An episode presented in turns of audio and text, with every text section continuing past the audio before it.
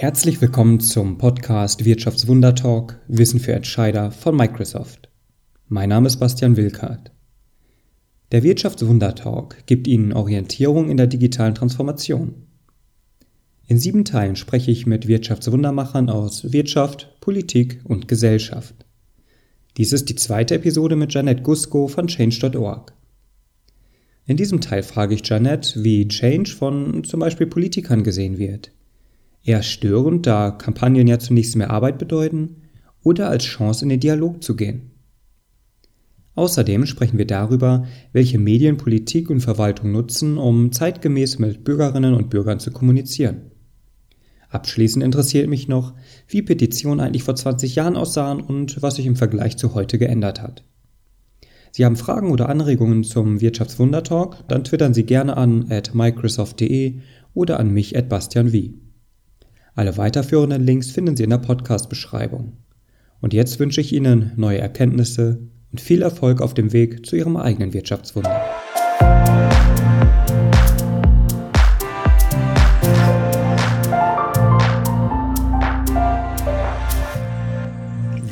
Jetzt eine Kampagne habt, wie eine erfolgreiche Kampagne, wo es dann zu einer Gesetzesänderung kommt, das hat ja durchaus Einfluss eben auf die Politikerinnen und Politiker, auf die Öffentlichkeit im Allgemeinen, auf die Gesellschaft.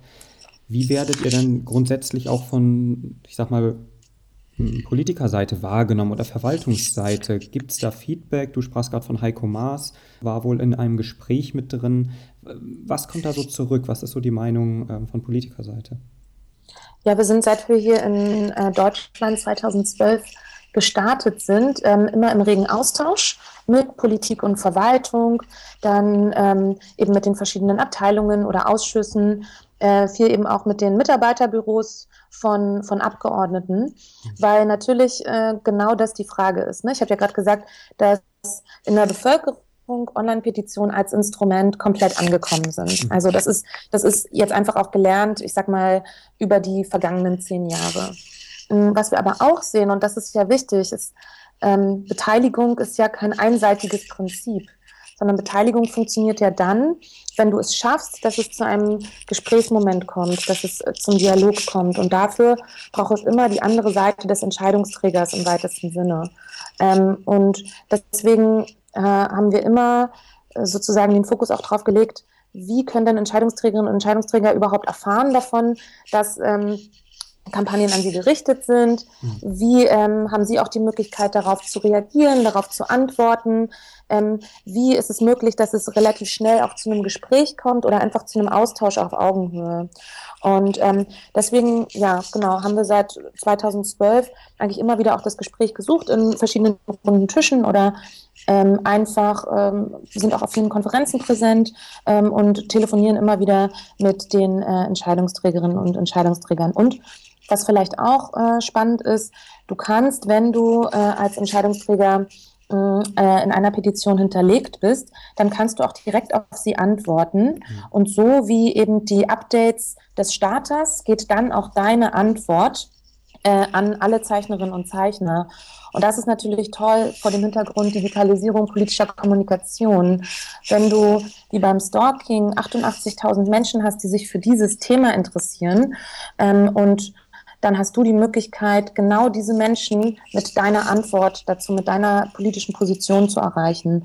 Und so versuchen wir eben auch eine Plattform zu sein, wo dieser Dialog ermöglicht wird.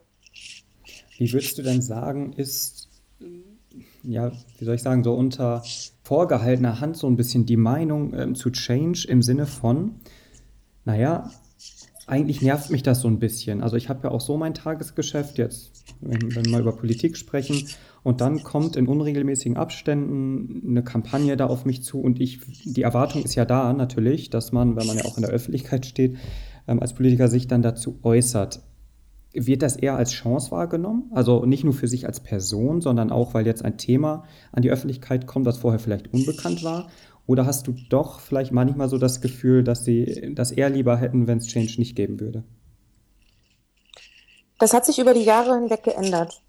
Also ich würde sagen, dass es zu Beginn ähm, insgesamt, also auch schon ähm, auch schon wirklich seit sieben, acht Jahren. Also zu Beginn war das wirklich so. Das ist ein Störfaktor, das ist nicht im, ähm, das ist sozusagen nicht im, im Ablauf vorgesehen, das passt strukturell, kulturell nicht in die gelernten Routinen, wie wir mit Bürgeranfragen, nenne ich das jetzt mal, im weitesten Sinne umgehen.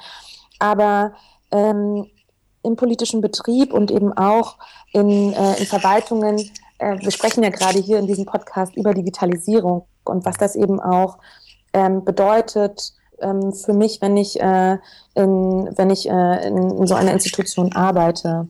Genauso wie beispielsweise das Bundesinnenministerium äh, auf Twitter ist ähm, oder wie es jetzt eben auch ein, eine Abteilung Bürgerdialog im Bundeswirtschaftsministerium geht. Genauso äh, hat sich ja auch intern das Verständnis durchgesetzt, äh, wir müssen auf den Kanälen sein und wir müssen äh, in dem relevanten Set sein unserer Wählerinnen und Wähler, die wir eben auch ansprechen wollen. Es reicht eben nicht, dass ich auf meiner Webseite ähm, Unterseiten äh, launche dass ich Pressemitteilungen rausgebe, sondern ich muss eben da antworten, wo ähm, meine Wählerinnen und Wähler fragen. Und da sehen wir, dass, dass die Akzeptanz steigt. Also Mm, Sigmar Gabriel hat letztens auf eine Kampagne zum Thema TTIP Leseraum, also dieser Leseraum ne, im Bundeswirtschaftsministerium äh, zu den TTIP-Unterlagen, hat er mit einer Videobotschaft an über 100.000 Zeichnerinnen und Zeichner äh, geantwortet. Das wäre so vor einigen Jahren wahrscheinlich äh, auch nicht passiert. Es mhm. kommt immer darauf an, wie bereit, wie bereit ist derjenige oder diejenige. Ähm, ich glaube auch nicht, dass Bürgersprechstunden abgeschafft werden. Ganz im Gegenteil. Ich glaube, dass durch die Digitalisierung und durch äh, digitale Plattformen wie, wie Change oder natürlich auch auf Twitter oder, oder andere, ähm, darauf, daraufhin Leute überhaupt wieder in die Bürgersprechstunde kommen. Hm. Also ähm, die Frage von Erweiterung von äh, Tagesplänen, hast du sie, glaube ich, genannt. Also was ist mein Tagesplan hm. und was sind meine Routinen, die erweitern sich. Der kommunikative Aufwand erweitert sich auf jeden Fall. Also Kommunikation ähm, und ähm, der, der Umgang mit Bürgeranfragen ähm, und Ideen, ich würde einfach Petitionen auch als Ideen sehen, mhm. der, der ändert sich gerade massiv. Ich fand das ganz interessant, wie du das sagtest, dass sich das Verständnis so ein bisschen gewandelt hat von irgendwie auf einer Website eine Fußnote mit irgendwie Twitter oder Facebook hin zu einer eher aktiven Nutzung. Und klar, dass man, das sieht man ja auf Bundespolitikerebene überall, das ist ja auch hochprofessionell, keine Frage. Aber ich denke schon, dass, dass es sicher auch nicht einfach ist, wenn man ja so ein bisschen von der Öffentlichkeit oder von der Gesellschaft auch ein Stück die Erwartung entgegengespielt bekommt. Naja, sei doch bitte auch mal irgendwie in Online-Medien aktiv, damit wir dich dort ansprechen können. Weil es ist ja nicht so wie eine E-Mail, so eins zu eins, sondern das können ja tatsächlich alle lesen. Durch, ne? Ist ja einfach so. Und durch diese Transparenz sind das doch wahrscheinlich auch echt hohe Anforderungen auch an Menschen, die es vielleicht jetzt noch nicht sage ich mal, von der Pike auf gemacht haben oder genutzt haben, solche Medien? Ja, also die, du fragst mich jetzt ja so ein bisschen nach dem, nach dem Skillset ja, genau. äh, von Entscheidungsträgern und ihren Teams, ne? Mhm. So in die Richtung. Ich, also ich erlebe jedes Mal, wenn ich äh, auf verschiedenen Konferenzen äh, eben auf die Digitalteams treffe, dass da, ähm, da geht es gar nicht mehr um Experimente oder Dinge auszuprobieren, sondern alle haben eine digitale Strategie, alle wissen, wie sie äh, auf verschiedenen Kanälen zu kommunizieren haben. Ähm, da ist auch in den letzten Jahren äh, wirklich, wirklich aufgestockt worden und ich, ich finde das sehr, sehr positiv. Also da ist, da ist verstanden worden, okay, wir müssen eben dahin nochmal, wo die Wählerinnen und Wähler sind. Und ähm, mittlerweile sehen wir ja auch zum Beispiel auf der Seite, dass auch Abgeordnete selbst oder äh, verschiedene Kreis, äh, Kreistage ähm, äh, Kampagnen starten. Also du kannst das ja in alle möglichen Richtungen drehen. Also politische Kommunikation digital ist so insofern im, im Wandel, dass ich mich ja fragen muss, wie wie entsteht Authentizität, ja sozusagen auch dieses mhm. Buzzword, wie kann ich Vertrauen erzeugen, auf welche Position gehe ich ein, mit wem treffe ich mich zum Gespräch, ähm, was, äh, wo sage ich vielleicht ja, okay, äh, engagieren sich jetzt viele Leute für, aber ich habe trotzdem eine andere politische Position. Es sind sozusagen ähm, noch mehr Entscheidungen dazu gekommen, die ich treffen muss. Mhm. Ich habe aber das Gefühl, dass die Teams da sehr, sehr gut darauf vorbereitet sind und eben auch die Möglichkeit, so ganz gezielt eben auf eine Gruppe äh, die sich für das Thema Stalking oder Nein heißt Nein oder eben auch der Zebrastreifen vor der Kita meiner Tochter interessieren. Das ist ja auch eine tolle Möglichkeit, zum Beispiel für Bürgermeisterinnen oder Bürgermeister da zu reagieren. Mhm. Also ähm, ja, also ich habe das Gefühl, sozusagen diese, diese kommunikativen Anforderungen, die äh, existieren, den, äh, den wurde in den letzten Jahren schon, so, schon, ist, ist schon sehr stark gerecht geworden. Hm. Nochmal so ein ganz kurzer Schwenk in die Vergangenheit, wenn vielleicht magst du da ein bisschen für Aufklärung sorgen. Wie sah denn so der Gang einer Petition vor, ich sage jetzt mal 20 Jahren aus und abgesehen jetzt von dem reinen digitalen, hat sich da was zu heute geändert? Petitionen in der Vergangenheit äh, konntest du gleichsetzen mit einer Unterschriftensammlung aus Pap äh, auf Papier. Also man ist das tatsächlich heißt, von Haus zu Haus gegangen, kann man sich das so vorstellen? Oder? Ja, von Haus zu Haus, gerne auch in Einkaufsstraßen, wo, äh, wo ein hohes Aufkommen von Leuten ist, gerne am Samstag, ne, wenn Leute mhm. einkaufen, hast du Unterschriften auf Papier gesammelt und hast diese dann eingereicht ne, auf, dem, auf, auf dem Postweg. So. Mhm. Ähm, und weil sozusagen das Recht auf Petition in unserem Grundgesetz festgeschrieben ist, dass du dich so eben als souverän an den Staat wenden kannst. Das gibt es heute auch immer noch. Also viele Verfahren legen ja auch fest, dass du Unterschriften auf Papier sammeln musst. Also gerade bei, bei Bürgerentscheiden ähm, ist das so. Äh, die, gibt es, äh, die gibt es ja auf Länderebene oder eben auch auf ähm, kommunaler Ebene. Da musst du das tun. Mhm. Heute ist es so, dass es eigentlich sinnvoll ist, gerade wenn du im letzten Schritt Unterschriften auf Papier sammeln musst, weil dies der rechtlich verbindliche Weg ist, macht es eigentlich immer Sinn, zuvor eine Online-Kampagne zu starten, um überhaupt die Community aufzubauen, die du brauchst, um so ein Vorhaben zu organisieren. Also es war noch nie einfacher als heute, schnell und effektiv ähm, soziale Bewegungen zu organisieren. Weil du musst dir überlegen, du brauchst ja Leute, die für dich in den Park gehen, die für dich äh, ins Einkaufszentrum gehen und Unterschriften sammeln. Und äh, die kannst du vorher schon mal zusammenbringen, rekrutieren, dass sie sich vorher schon mal kennenlernen. Du kannst besser organisieren, dass die an die Materialien kommen. Und das ist einfach ein großer, also ein großer Unterschied, den das Internet gebracht hat. Äh, und eben Plattformen wie soziale Medien oder wie Change. Und heute ist es eben darüber hinaus auch nochmal viel schneller möglich, eben Kampagnen zu organisieren, also über die Petitionen hinaus ähm, Aufmerksamkeit zu erzeugen, äh, sozusagen äh, mit Entscheidungsträgern in Kontakt zu kommen, dass die sich überhaupt wahrnehmen. Ne? Also das ist ja die Frage, was ist die Wahrnehmungsschwelle, ähm, wie schaffe ich es, meine Perspektive an den Verhandlungstisch zu bringen. Also so diese Idee, dass in der Demokratie eigentlich jeder Bürger und jede Bürgerin Politik mitgestaltet, jeden Tag, die hat sich heute noch mal ein Stück weit verändert, auch vom, auch vom Selbstbewusstsein her. Und ähm, eben diese Idee, ich organisiere Menschen für, ähm, für, für, für die gesamte Klaviatur an, äh, an, ähm, ja, an Protestformen. Das ist komplett anders heute als vor, vor 20 Jahren. Aber genau das muss man, um jetzt mal ganz konkret zu werden, doch auch erstmal echt lernen, oder? Du sprachst ja davon, klar, eine Petition starten ist schnell gemacht, aber die Kampagne als solche, das ist ja bei Crowdfunding oder Crowdsourcing-Projekten auch nicht anders. Das lebt einfach durch die ähm, regelmäßige Kommunikation, durch den Dialog. Und das kann man doch jetzt auch nicht von 0 auf 100 einfach. Wie sorgt ihr denn dafür, dass solche Kampagnen trotzdem erfolgreich werden, dass man lernt, ähm, als Petitionsstarter beispielsweise, diese Kommunikation aufrechtzuerhalten? Wie lernt man diese, ja, diese Skills, um es mal so zu nennen? Mhm. Mm, was wir tun ist, wir, machen da mehrere, ja, wir machen da äh, unterschiedliche Dinge. Also einmal auf der Seite gibt es so eine, gibt's so eine Sektion, die heißt Tipps und Tricks und Anleitungen.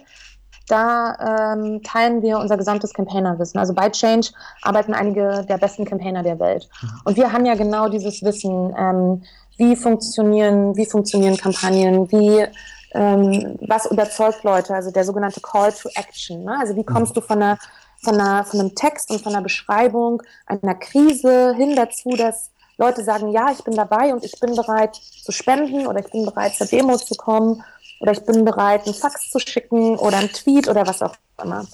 Und wir teilen dieses Wissen mehr und mehr. Du kannst auf unserer Seite dir sozusagen How-to-Videos angucken. Wie finde ich denn den richtigen Entscheidungsträger? Wie kann ich mit äh, Journalisten in Kontakt treten?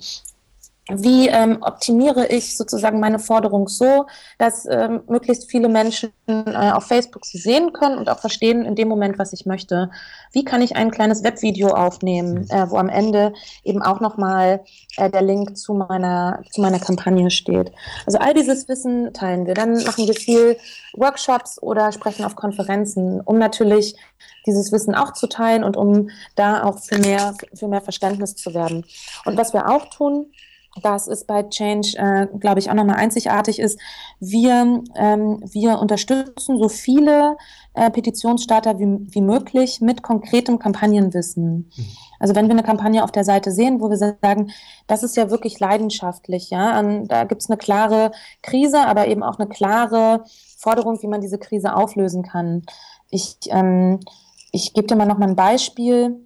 Äh, in, in Berlin gab es äh, äh oder gibt es eine Demenz-WG, das heißt eine Wohngemeinschaft, wo demenzkranke Menschen wohnen. Ähm, und äh, diese Wohngemeinschaft sollte aufgelöst werden. Also der neue Investor hat gesagt, er möchte die WG dort nicht mehr und möchte ähm, die, äh, die, die Wohnung anderwertig nutzen.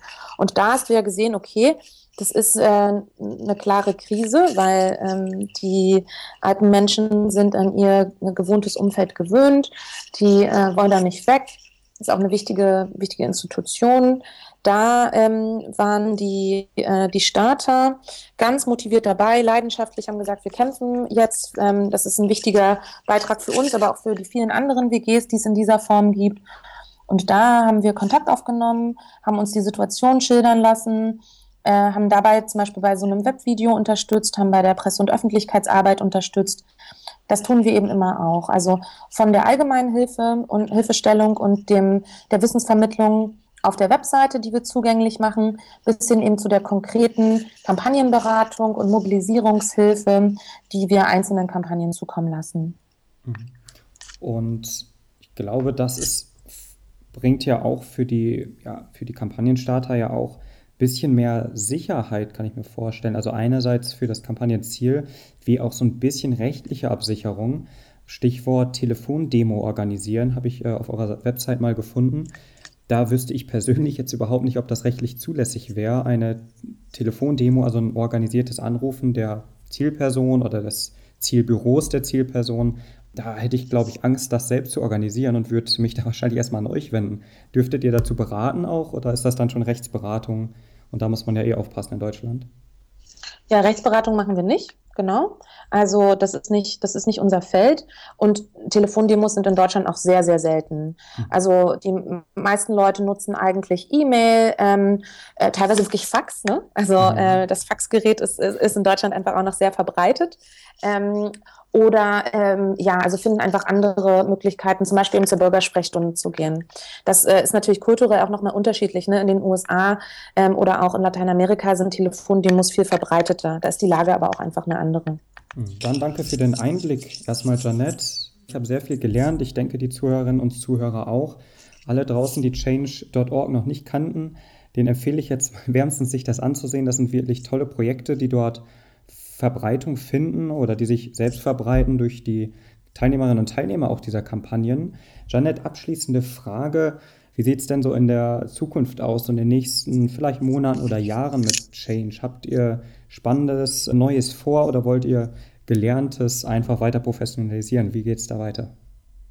Interessant werden jetzt die äh, auf uns zukommenden Landtagswahlen und natürlich die Bundestagswahl. Mhm, da ähm, sehen wir, dass äh, ganz viele äh, Nutzerinnen und Nutzer zum Beispiel in Mecklenburg-Vorpommern oder auch in Berlin jetzt gerade Kampagnen starten, ähm, damit diese eben auch im Wahlkampf ähm, Gehör finden. In Berlin zum Beispiel äh, ist es ein großes Thema, ähm, ob Pferdekutschen äh, verboten werden sollen oder beibehalten werden sollen. Also das Tierleid äh, ist da ein großes Thema. Also da haben wir neue Seiten gelauncht, wo du dir eben angucken kannst, okay, was sind denn jetzt eigentlich zu den Wahlen oder vor den Wahlen, was sind da die interessanten Themen, die die, ähm, die, Bewohnerinnen äh, der jeweiligen Länder interessiert. Das ist, glaube ich, auch für Entscheidungsträger interessant.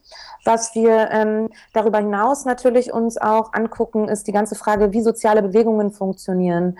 Also wie komme ich von der einzelnen Kampagne ähm, zum Beispiel, dass ich mich darum kümmere, dass ein, eine Familie äh, nicht abgeschoben wird und ich bin damit erfolgreich, ich gewinne meine Kampagne, wie komme ich eigentlich dazu, dass ich eine Bewegung aufbauen kann, die sich strukturell zum Beispiel um eine Gesetzesänderung bemüht. Also die ganze Frage, wie äh, funktioniert Selbstwirksamkeit, wie kann ich mich äh, gemeinsam mit anderen zusammentun, um äh, das höhere Ziel dahinter zu erreichen. Das ist auch etwas, wo wir einfach neue Tools bauen, aber wo wir auch in engen Austausch sind mit, ähm, mit, mit NGOs oder mit, äh, ja, einfach auch einfach Power-Nutzerinnen und Nutzern. Also was ist das, was Sie interessiert? Hm, vielleicht noch eine Sache.